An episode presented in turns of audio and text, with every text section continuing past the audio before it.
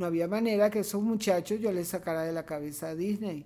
Me lo rebatían inmediatamente, me decían que Disney era lo máximo.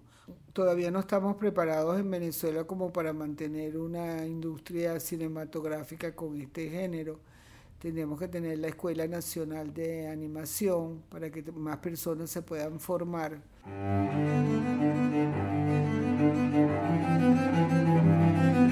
Voces del cine venezolano, una mirada crítica y reflexiva hacia el pasado de nuestro cine y un legado para las generaciones futuras en las voces de sus propios autores y protagonistas.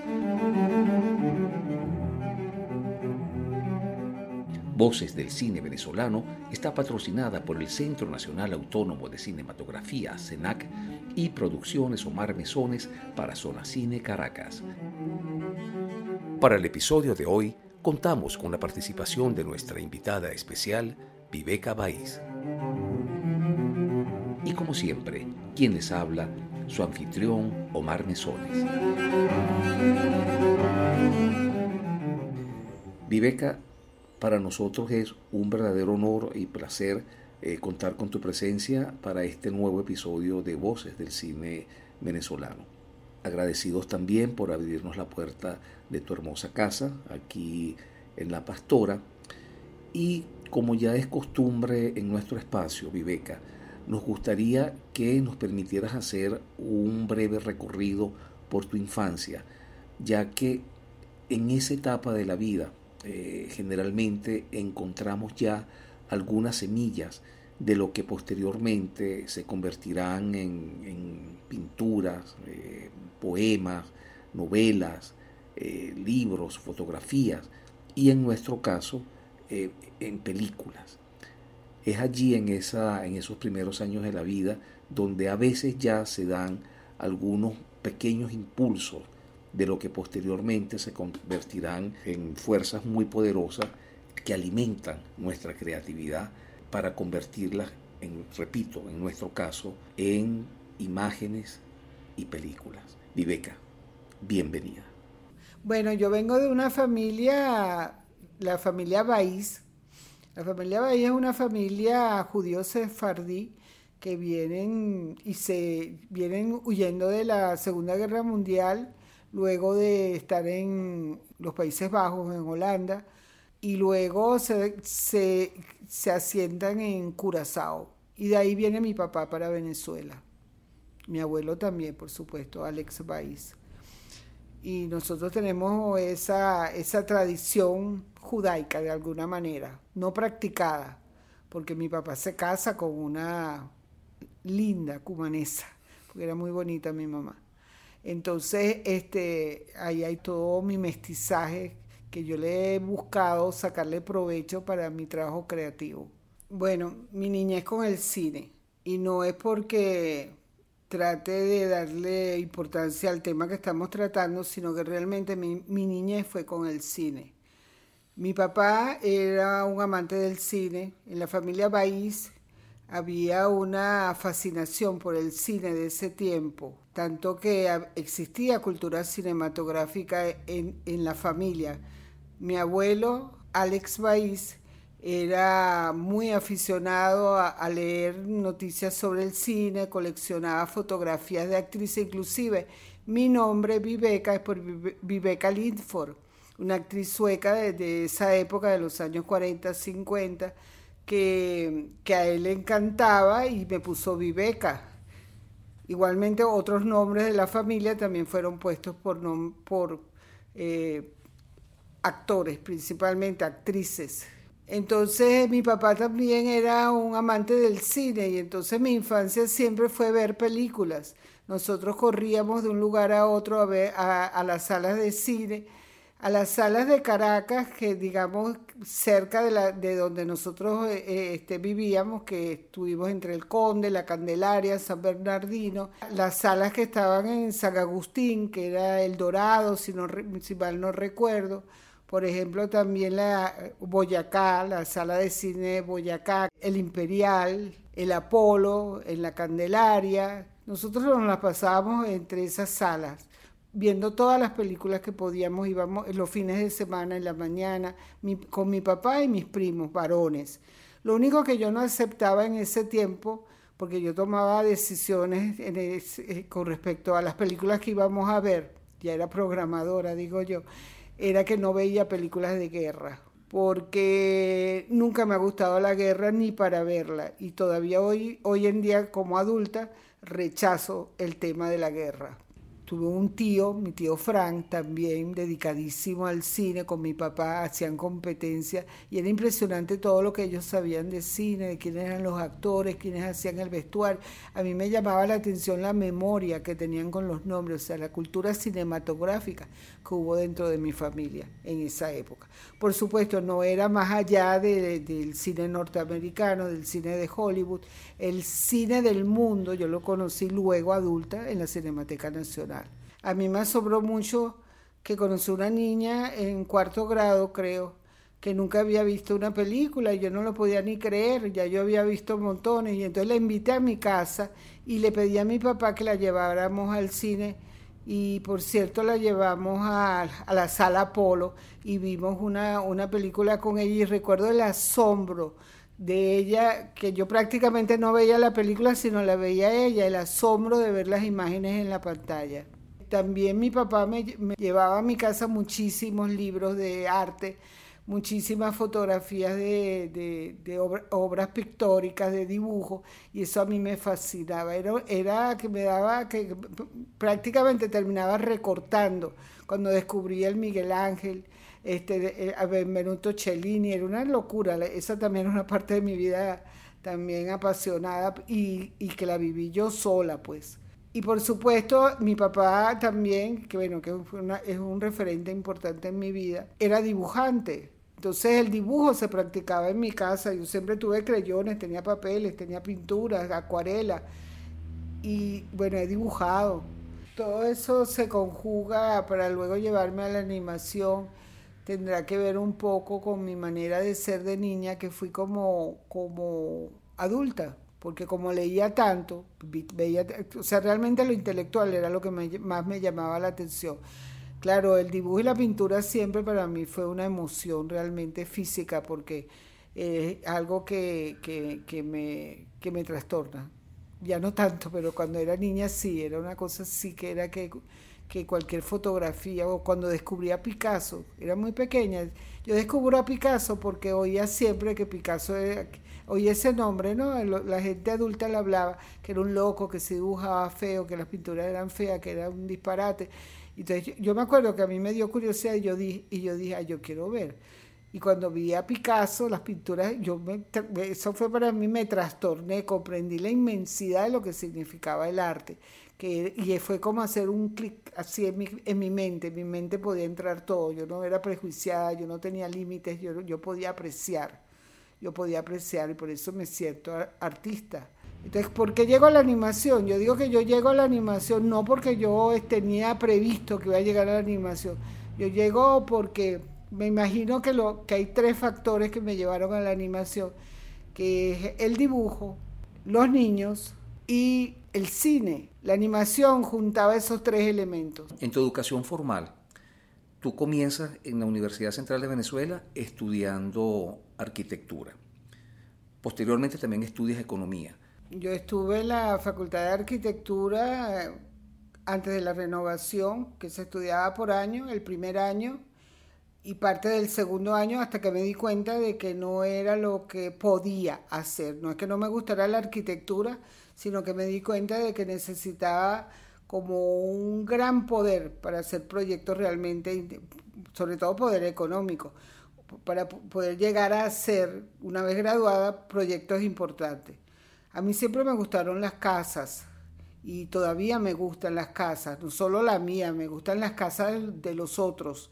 Me gusta mucho ir viendo casas y siempre, bueno, hay como un boyerismo en eso que yo recuerdo en mi juventud que yo siempre me asomaba por las ventanas. Todavía aquí en La Pastora me llama mucho la atención las puertas cerradas, las ventanas, porque me gustaría ver cómo se vive adentro, con los patios, con todo lo que significa toda esta propuesta que aún existe de, de una urbanización de estilo colonial, como se hicieron estas casas, y, cómo la, la casa determina de alguna manera la vida de la familia. Eso siempre me llamó mucho la atención y me hubiera gustado también eh, trabajar con los, los materiales del, que, que, estuvieran cerca, de la manera más económica. Yo hubiera podido hacer casas para las clases populares.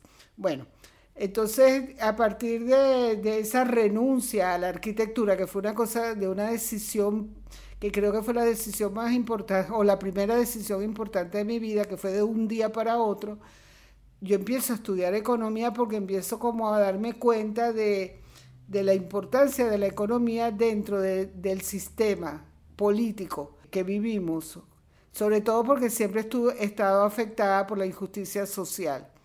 Desde niña percibí la, infelicidad del hombre por, e, por esa razón. Estudiando economía, este, me llega una planilla para inscribirme en el Teatro Experimental de Economía que dirigía Gustavo Rodríguez y ahí empezó toda la historia porque a partir de ahí este, yo me dediqué exclusivamente al teatro porque me apasioné con locura por el teatro. No hacía otra cosa que estudiar, que ver teatro, que, que tratar de practicar el teatro y tuve la gran oportunidad con Gustavo Rodríguez de hacer yerma. O sea, yo fui yerma a los 18 años. Y fue una, un casting que hizo Gustavo en el Teatrino de la Universidad Central de Venezuela, donde había mucha gente y, y, muchachas mucho más formadas que yo, porque yo a todas estas era como inocente, ingenua, con poca formación teatral. Y resulta que de esa prueba que me hicieron, este, me, me dieron el personaje principal de, de la obra de García Lorca, Yerma y eso fue realmente para mí, eso fue un éxito en la Universidad Central, en el, en el Auditorio de, de, Humanidades. Ese era el tiempo de, Nicolás Curiel, la época de oro del teatro venezolano. Nicolás Curiel me abrió a mí las puertas para trabajar en el INCIBA, siendo yo muy joven. Me abrió las puertas luego también para, para estudiar teatro en la Escuela Nacional de Teatro.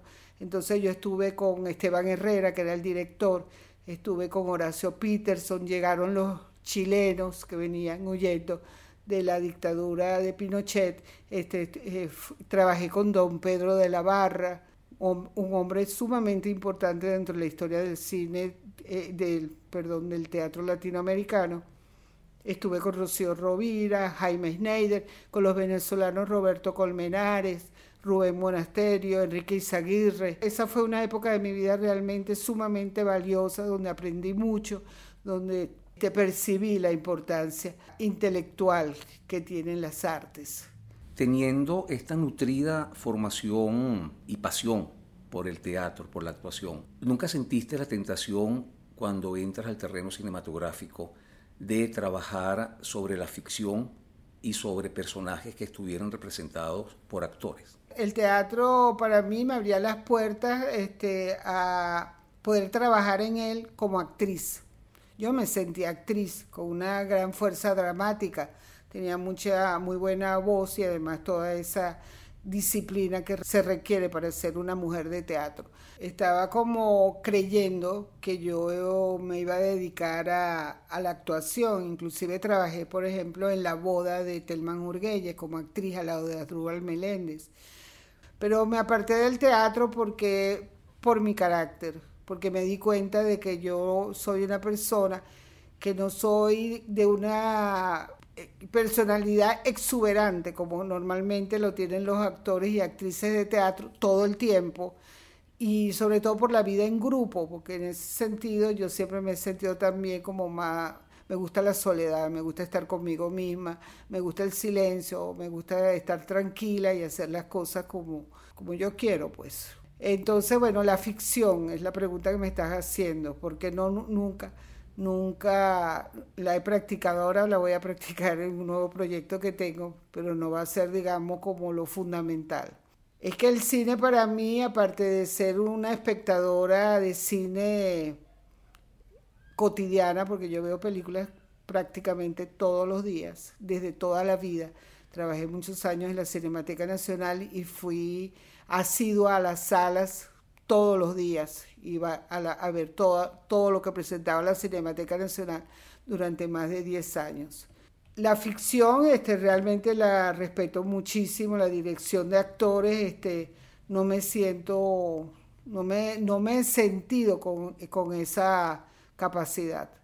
El descubrimiento de ser directora en animación es diferente a, a, poder dirigir una película de ficción. Ahora sí tengo un proyecto donde hay un segmento de actuación, pero es, es algo que creo que puedo dominar bien me ocurrió otra cosa. Lo que yo estaba contando de que Nicolás Curiel me dio la oportunidad de trabajar en el INCIBA fue que me consiguió un trabajo para dar clases de teatro a un grupo de niños en Caricuao. Eso es otro, otro de los momentos este, importantes de mi vida, porque allí descubro la relación de trabajo con, con niños, con niñas, y eso realmente me atrapó también de tal manera que hasta el día de hoy yo me dedico a que toda mi obra esté referida al público infantil. Este, el trabajo de, docencia eh, es lo más maravilloso que he hecho en mi vida.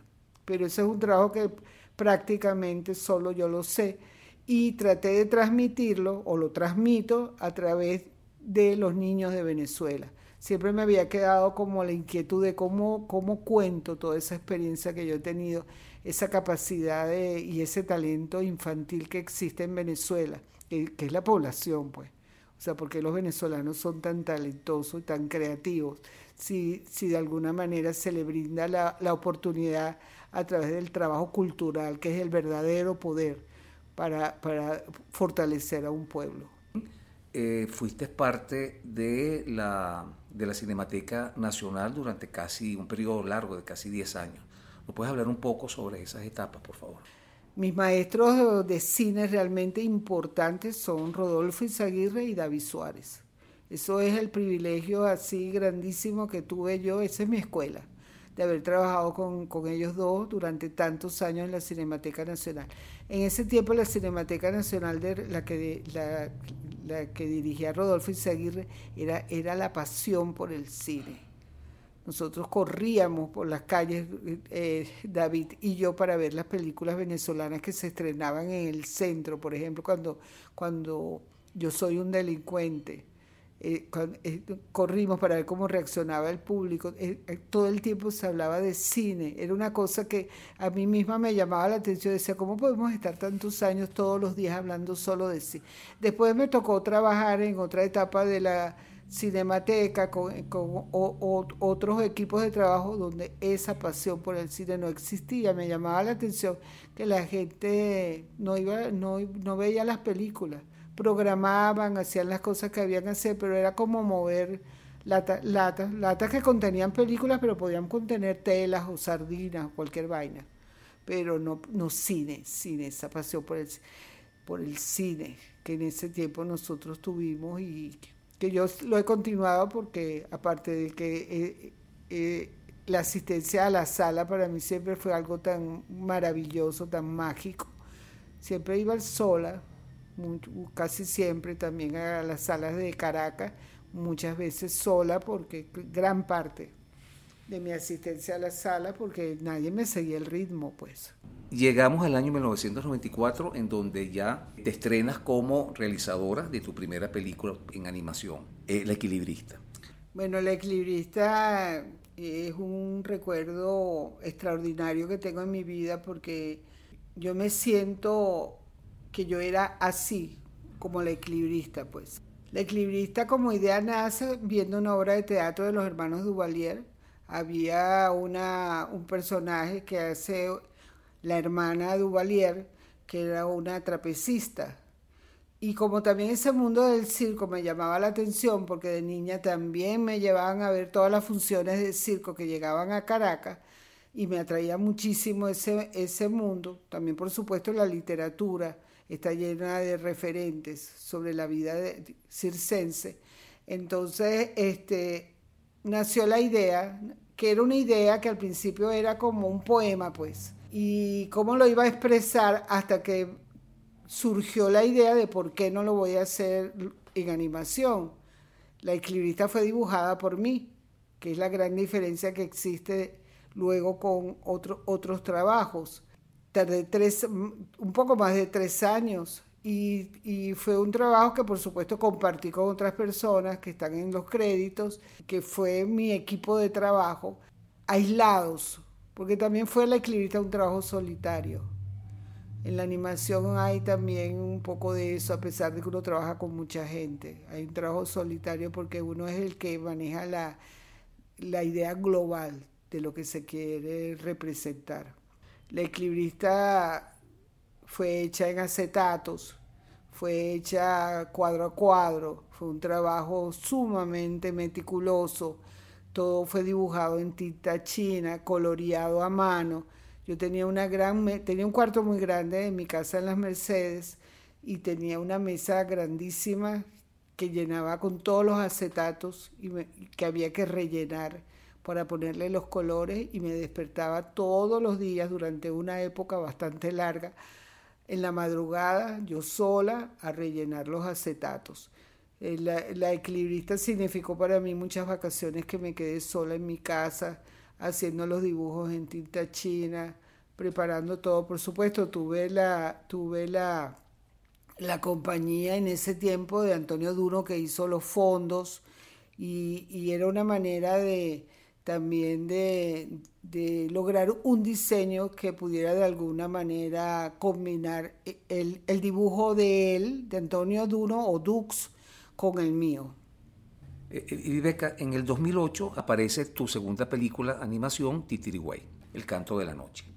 Preciosa, una película realmente eh, extraordinariamente hermosa, tanto en su presentación visual como en su propuesta. Bueno, Titirigüey, El canto de la noche es un mito Yanomami que fue también un aprendizaje en mi vida, una época de mi vida, que, que siempre a, través de maestros, ¿no? Como Jean-Marc de Cibrier, Gisela Barrios, Folmar Ziegler, fueron personas importantes en mi vida porque a través de ellos descubrí el, el mundo indígena, lo que significa la fortaleza y la riqueza de, los, de los mitos indígenas. Y dentro de ese deslumbramiento encontré ese mito, el mito, del, el mito de la creación de la noche, que claro que por supuesto tiene que ver también con, con otros mitos que uno de alguna manera, historias o leyendas, uno ha oído o leído, porque siempre se cuenta lo mismo, de diferente manera. Y eso es lo que de alguna manera también a uno le da fe. Eh, con respecto a, la humanidad, porque siempre contamos lo mismo. Entonces, si hay algo de, de verdad, si hay una certeza de que las cosas de alguna manera son así, que el bien existe y el mal también. Yo viajé a Brasil, estuve, trabajando este, cerca de, de, comunidades indígenas Yanomami. Estuve también luego en Mabaca con Donald Mayerton, cuando los niños de Venezuela entonces eso fue un mundo que se despertó en mí y, tenía que de alguna manera dar algo, o sea, contribuir a su difusión.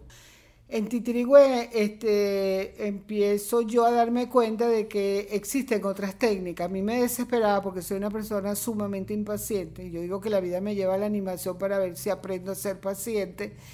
Entonces a mí me desesperaba muchísimo la cuestión del cuadro a cuadro y creo que a través de las, de las nuevas técnicas de animación, de los nuevos software, yo iba a conseguir algo que me diera como más oportunidad de hacer, de hacer animación más rápido. Eso es imposible, eso es imposible. Después lo, después lo descubrí, pues.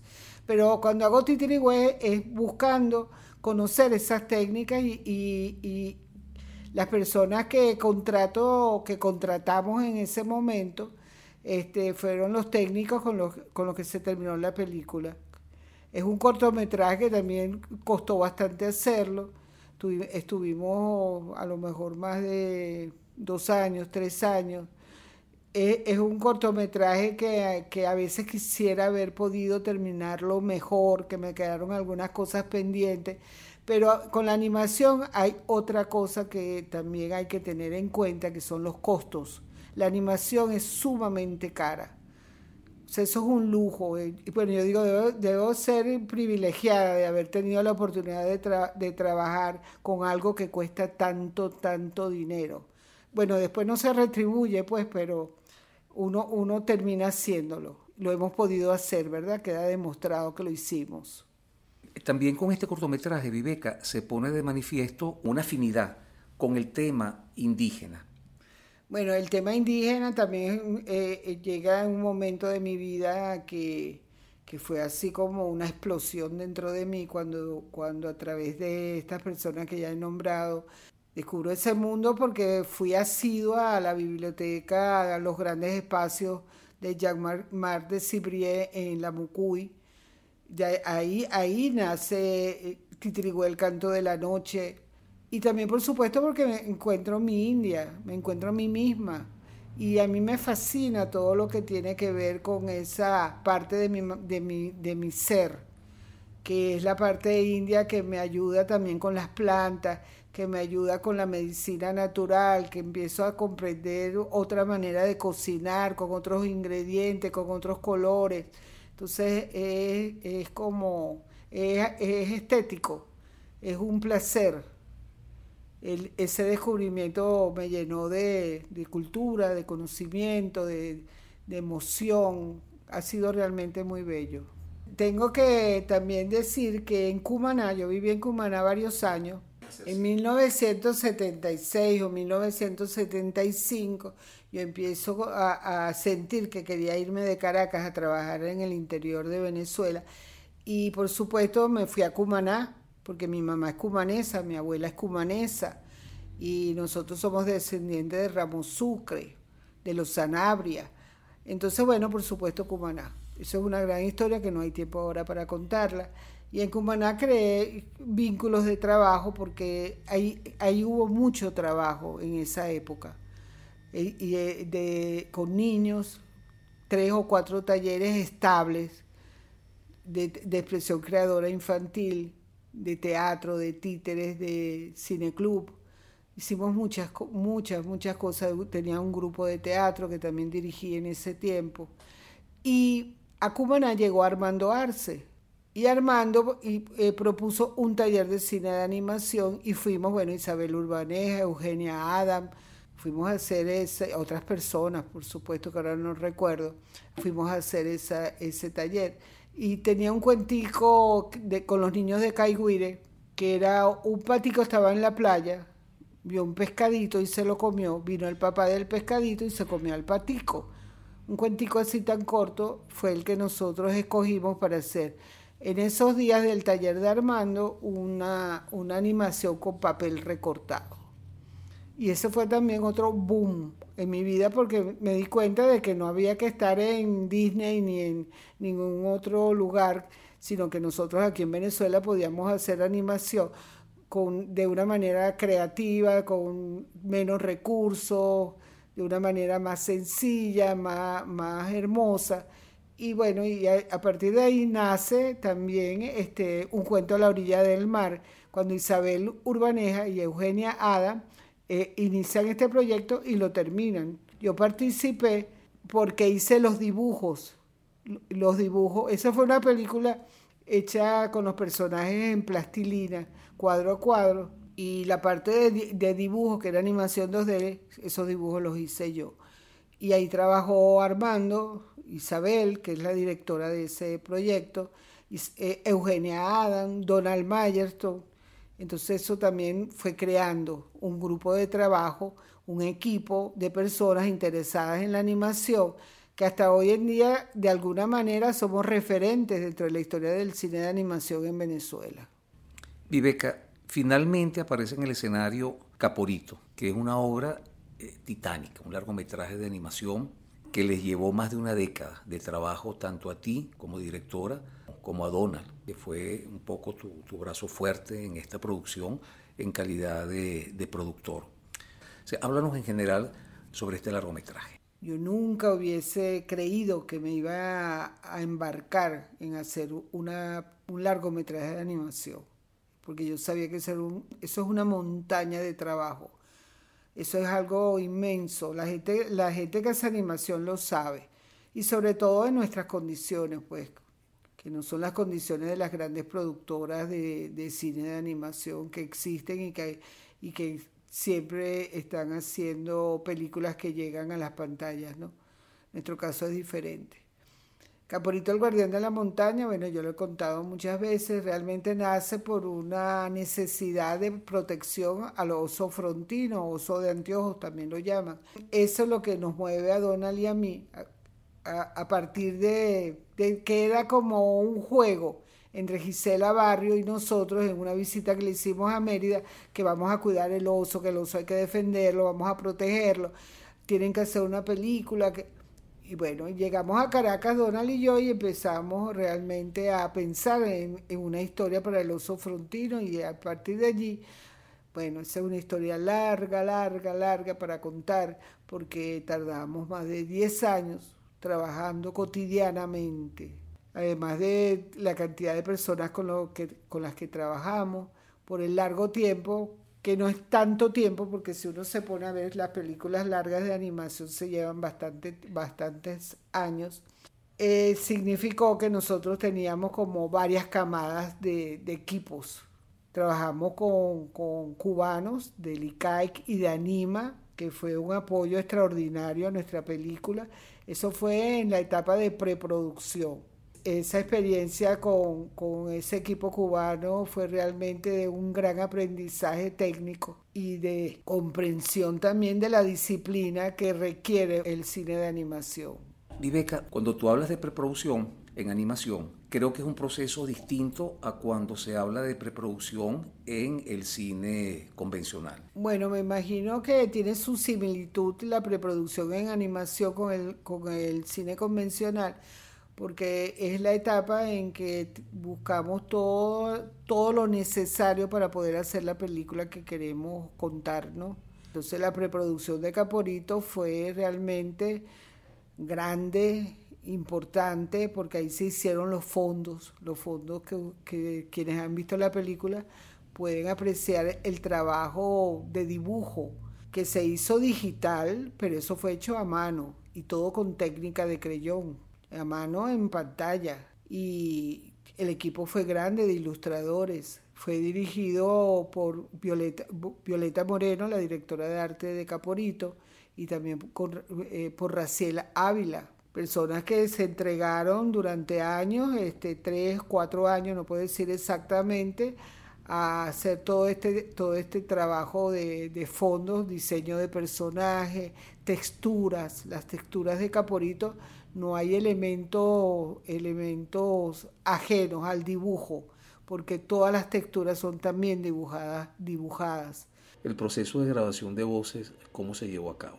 Nosotros la grabación de voces fue como que lo primero que hicimos, no es exactamente así, no lo estoy diciendo literalmente, sino que fue como un trabajo previo también de preproducción porque decidimos que teníamos que tener las voces para poder animar, para, antes de llegar a producción. Entonces fue trabajo de preproducción.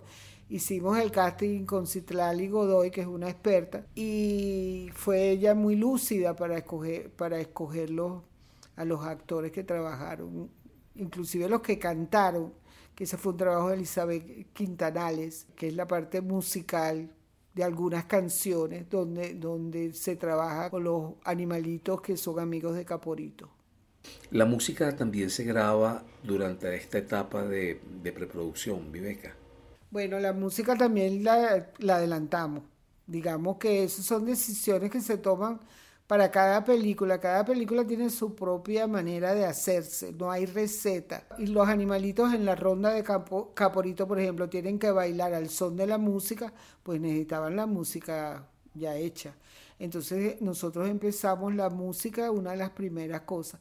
Y es uno de los grandes retos que, que yo tuve en mi trabajo de dirección, porque era a lo que más temor le tenía. Tenía ese temor y me tocó trabajar con grandes músicos, con Nascuy Linares, con Alejandro Blanco Uribe, con Gregorio Guanches, José Gregorio Guanches, y con el director de sonido, con Alan García. Y sin embargo me defendí porque siempre sabía, que es lo que tiene que saber siempre la directora, o el director que hace una película, qué es lo que, es lo que necesita para la película que se quiere hacer. Bueno, cosas que tuve que aprender por supuesto Caporito fue una gran escuela, no solo para mí, sino para todos los que trabajamos en Caporito.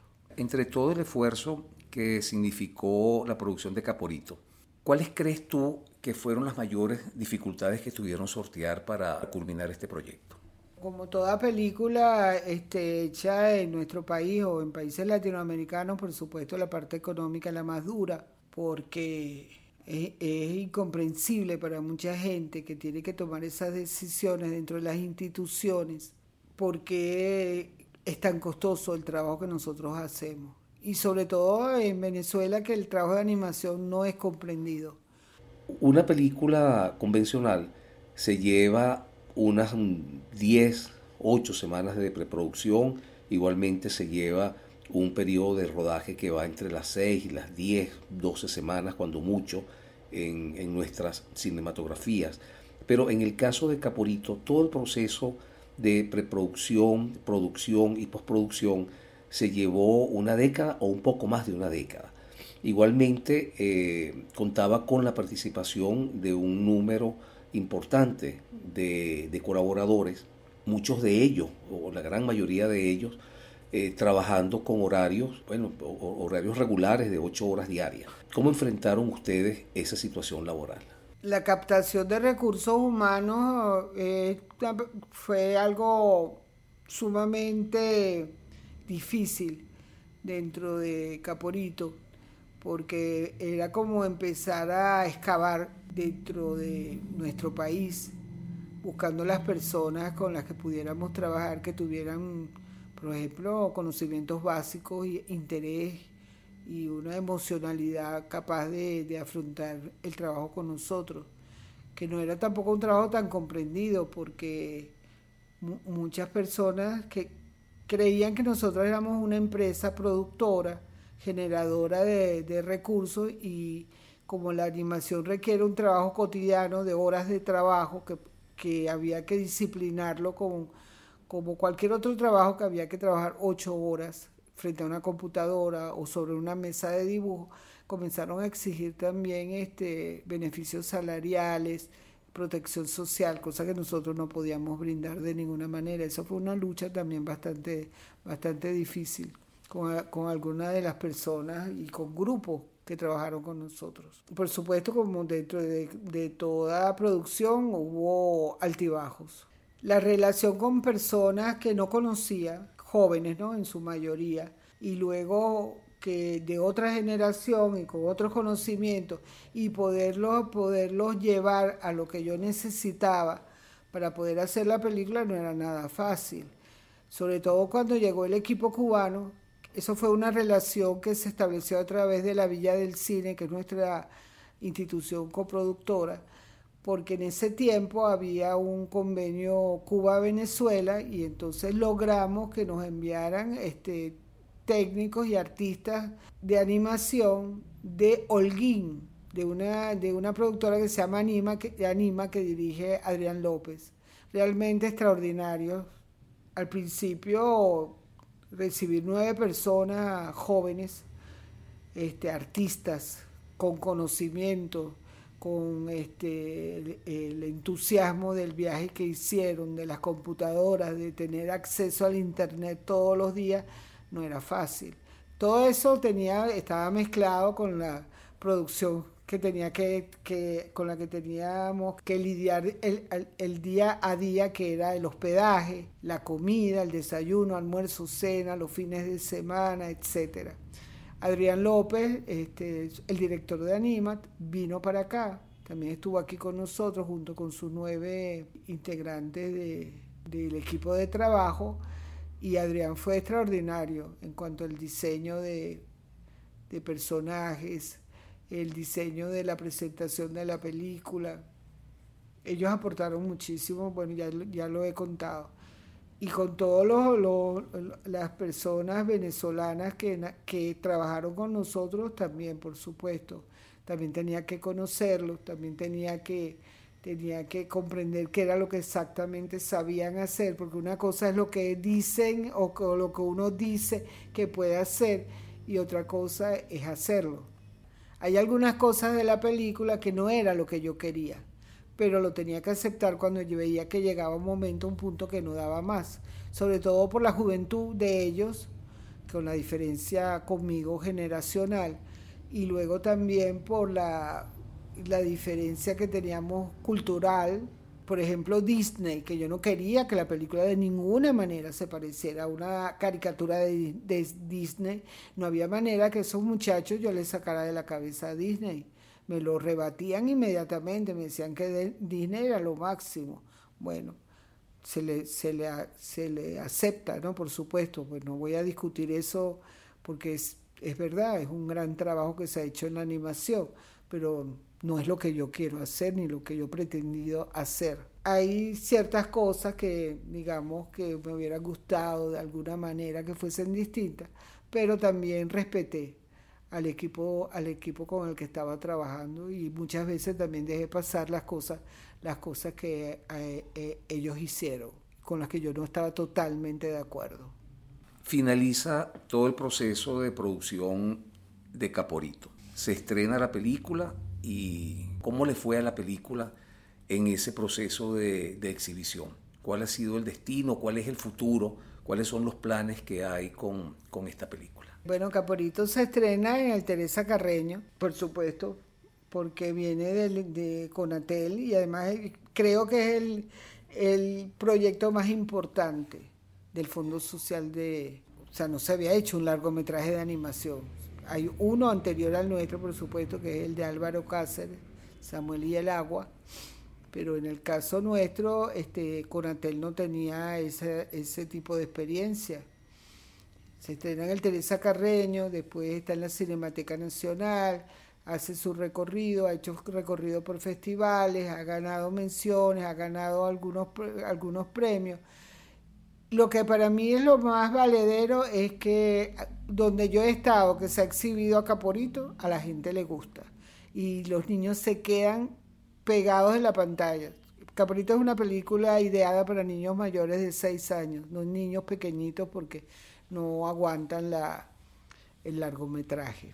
Y eso lo he podido comprobar yo en varias funciones donde he asistido, el interés, el silencio de la sala, la atención, las miradas sobre la pantalla, lo que después ellos comentan después de terminada la película, porque hemos hecho foros en la Cinemateca nuestra, en la Cinemateca de Bogotá, en diferentes lugares, hemos hecho foros con los niños y realmente la película los conmueve. La película los preocupa con respecto a lo que significa el cuidado de los animales, del oso frontino, de la selva, del planeta, los, niños y las niñas hoy en día están conscientes de ese problema que está ocurriendo. Y eso les preocupa porque yo he tenido ya conversaciones con, pequeños que tienen esa ya ya tienen realmente esa preocupación dentro de sí que está pasando y, y, que saben que tienen una responsabilidad una vez que sean adultos. Caporito la ha visto mucha gente, claro, no toda la gente que yo quisiera, la está distribuyendo Amazonia Films, que es la productora, distribuidora, distribuidora del Estado venezolano. Hemos tenido la suerte de que nos atiende Jenny Golindano, que le gusta muchísimo la película, que eso es importante, y, y, ha estado muy atenta a todo lo que puede hacer en cuanto a la presentación de Caporito en los festivales, a los cuales tiene acceso, porque Caporito tiene condiciones o es animación, si es animación, no hay muchos festivales que tienen largometrajes con competir, eso nos ha pasado ya varias veces, entonces invitan a Caporito y resulta que no hay competencia y entonces, bueno, Caporito es invitado especial, como nos acaba de pasar en Bogocine y en el Festival de Cartagena, FestiKit, que Caporito iba a competir, pero no encontraron competidores, entonces la ponen como invitada especial. La película, por supuesto, tiene, tiene una importancia, ¿no? Eso se le da valor, pero no, no, no está en competencia y no puede traer un premio para Venezuela.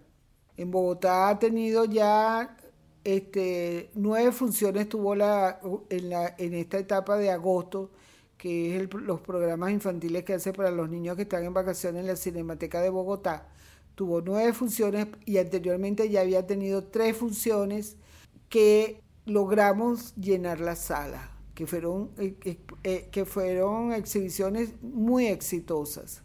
Se, se ha mostrado también en, otros lugares de, Colombia Y aquí en Venezuela, bueno, la ha mostrado la Cinemateca Nacional recién en una muestra de animación venezolana. Estuvo Caporito, estuvo la equilibrista, Titirigüe. Yo quiero que la vea más gente. Además de eso, Caporito la mostró el, eh, el Canal 8 venezolana de televisión y también Televen. En diciembre también Televen va a mostrar Caporito, la va, la va a exhibir. mucha gente la ha visto. Todavía necesitamos que la vea más gente. Todo depende también de las posibilidades, pues. Ahorita, por ejemplo, el Festival de Guayana invitan a Caporito, pero no tienen manera de, de cómo, no sé, recibir la película, si a través de un DCP o, o si hay que mandar, hay, que mandar el DCP, o sea, son también costos que nosotros tenemos que asumir y que no podemos. Viveca, el cine de animación venezolano ha contado en sus momentos con importantes exponentes como Monteagudo, Armando Arce, Isabel Urbaneja, eh, Leopoldo Ponte, eh, tú misma, eh, Viveca Baís. Todos estos nombres también han estado ligados de alguna manera a la experiencia de, de Ana Kamura, que, era muy fuerte en el sector de animación en, publicidad. Con todos estos precedentes, eh, ¿tú crees que podríamos decir que el cine venezolano cuenta con una tradición en el área de animación? ¿O que por el contrario han sido exponentes puntuales que de alguna manera no, no han tenido o no van a tener continuidad? Y también, ¿cómo pronosticas tú que es el futuro del cine de animación en Venezuela? Bueno, acaba de mencionar a Félix Nakamura, lo cual es cierto. Todos los de nuestra generación que hemos hecho cine de animación tuvimos que ver con Félix Nakamura, porque Félix fue así como un maestro y era una persona con la que realmente nosotros confrontábamos el hacer cine de animación. Yo nunca trabajé directamente con él, no hice ninguna película con Félix Nakamura. Él me apoyó en algunas cosas con la equilibrista, pero siempre estuve con Félix Siempre lo veía, siempre hablaba con él y con él no se hablaba otra cosa que cine de animación. ¿Cómo veo el cine de animación en Venezuela? Si existe una tradición, por supuesto, ese es un trabajo que hay que hacer, que hay que recopilar todo, de alguna manera juntarlo y poder contar esa, esa historia, ese extraordinario esfuerzo que se hizo. Hay películas realmente valiosas, por ejemplo, el Cuatro de Ojalata es una película hecha por un maestro de la animación, que es Alberto Monteagudo. No hizo otra, o alguna otra que yo no pueda recordar en este momento. Armando Arce, también desde Manzanita, todas las películas que hizo luego, Guanadi. Son películas importantes que también de alguna manera tienen que existir dentro de, de nuestro acervo cultural. Nora Marcano, por ejemplo, hace El canto al libertador, que es una película también de un gran esfuerzo de trabajo para poder cumplir con su realización. Todavía no estamos preparados en Venezuela como para mantener una industria cinematográfica con este género. Tenemos que tener la Escuela Nacional de Animación para que más personas se puedan formar y puedan de alguna manera responder a los requerimientos que tiene, que tiene la educación y la cultura de nuestro país para poder preservar nuestros valores a través de una manera y de un formato tan significativo y tan atractivo como es la animación. Muchas personas han hecho uno o dos cortos o un poco más, pero después no pueden continuar porque uno queda exhausto y como es tan poco comprendido también, o sea, como que uno siente que, no, hay, no existe el apoyo suficiente de parte de, las autoridades culturales del Estado venezolano, o sea, no, no abrazan ese, ese trabajo como para de alguna manera apoyar algo tan importante que se puede que puede ser tan útil en la educación de, de la infancia, de que los niños puedan ver en televisión este, por ejemplo, una manera de, de, distraerse, pero a la, vez ser educados y de alguna manera crearle valores positivos a los, a los niños, a las niñas venezolanas, que hoy en día es muy necesario. ¿Qué le dirías a alguien que quiera comenzar a hacer animación en Venezuela? Que lo haga.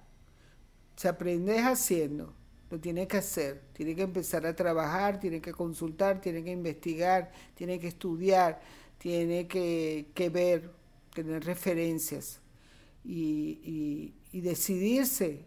O sea, hay que tener como valentía, orgullo, paciencia, o sea, requiere muchísimas cualidades, muchas virtudes, pero se hace, que lo haga. Alguien que quiera hacer cine de animación, y bueno, ya es una gran cosa querer hacerlo, pues lo tiene que, tiene que hacerlo, pues.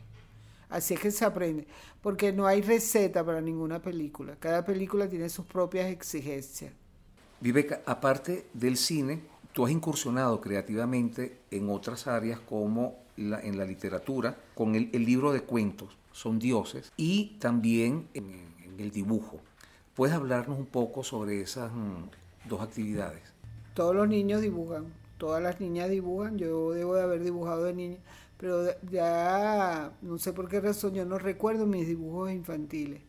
Solamente que una tía me dijo, ay, este, Viveca, ¿te acuerdas que tu maestra decía que tú dibujabas tan bonito? Me llamó la atención, ¿no? Porque fue como que yo dejé de dibujar en un momento dado de mi vida. En Cumaná, una vez en, en una conferencia aburrida, empecé a rayar y ¡pam! empecé a dibujar. Y no paré de dibujar durante años. Este, dibujé muchísimo. He vendido mis dibujos, un tiempo que el dibujo para mí era una fuente de ingreso que me ayudaba muchísimo los niños Jesús de, mi, de mis hijas los pagaba con dibujos porque hacía una producción de tarjetas que vendía en Navidad y me compraba mucha gente, inclusive empresas.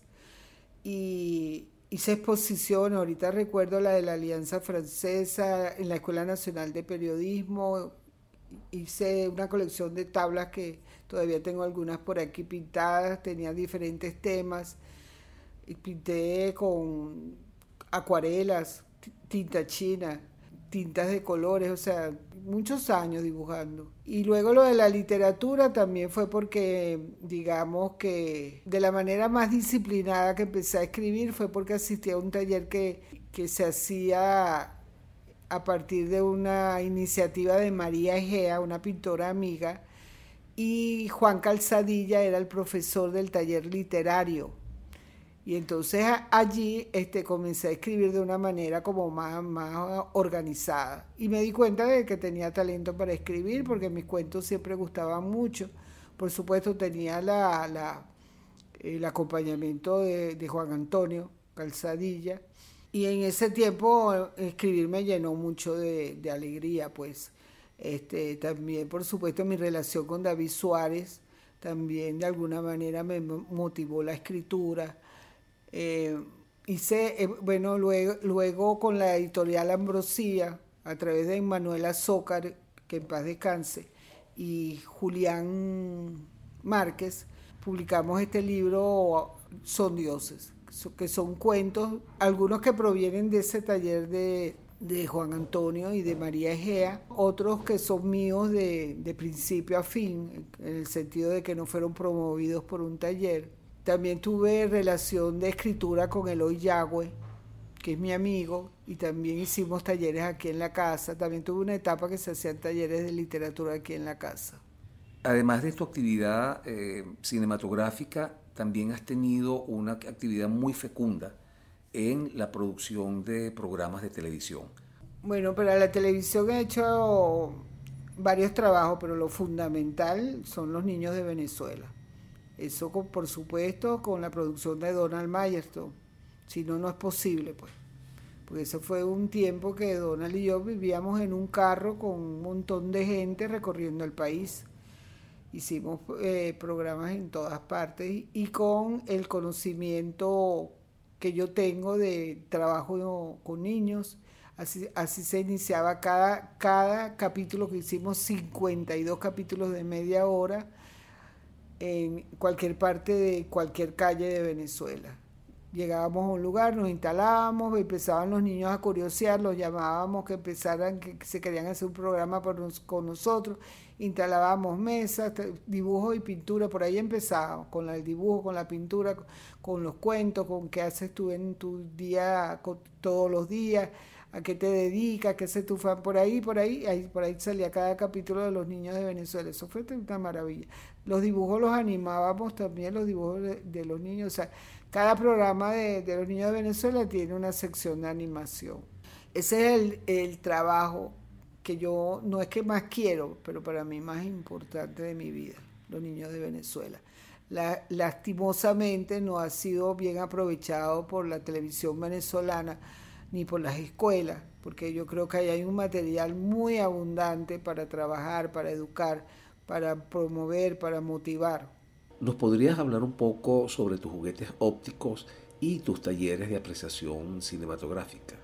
Bueno, eh, hay una parte importante de mi vida que no puedo obviar, que es la prehistoria del cine, que es un tema que trabajé también muchísimo en mis talleres de formación cinematográfica.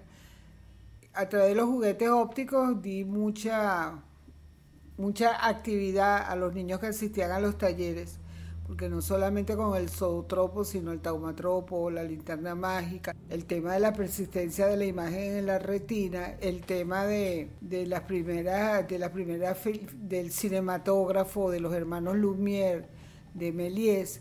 Yo hice un mundo de docente a través de mis talleres de formación cinematográfica. Y los juguetes ópticos para mí son tan significativos, tanto que mi productora, fundada en 1994, se llama Zootropo Producciones.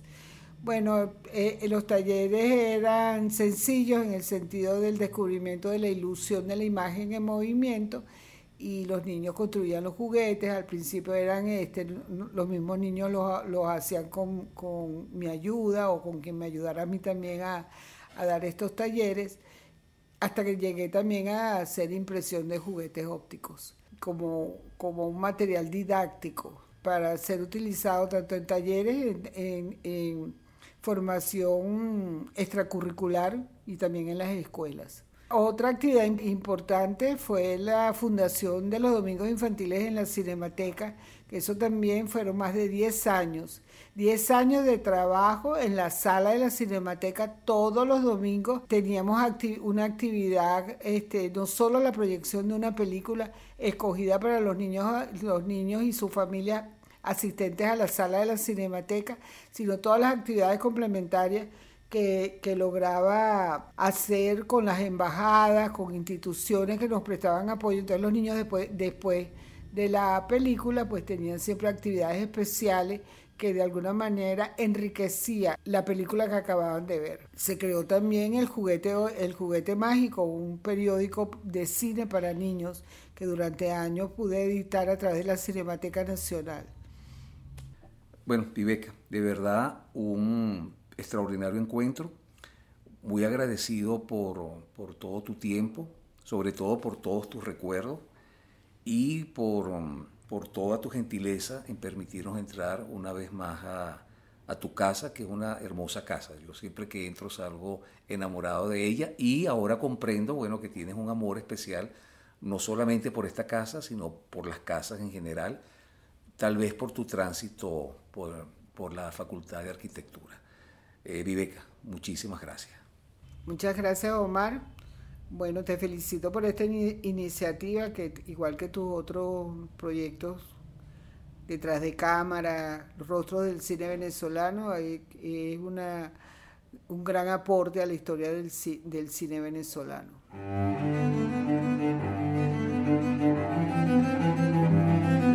Voces del cine venezolano una mirada crítica y reflexiva hacia el pasado de nuestro cine y un legado para las generaciones futuras en las voces de sus propios autores y protagonistas.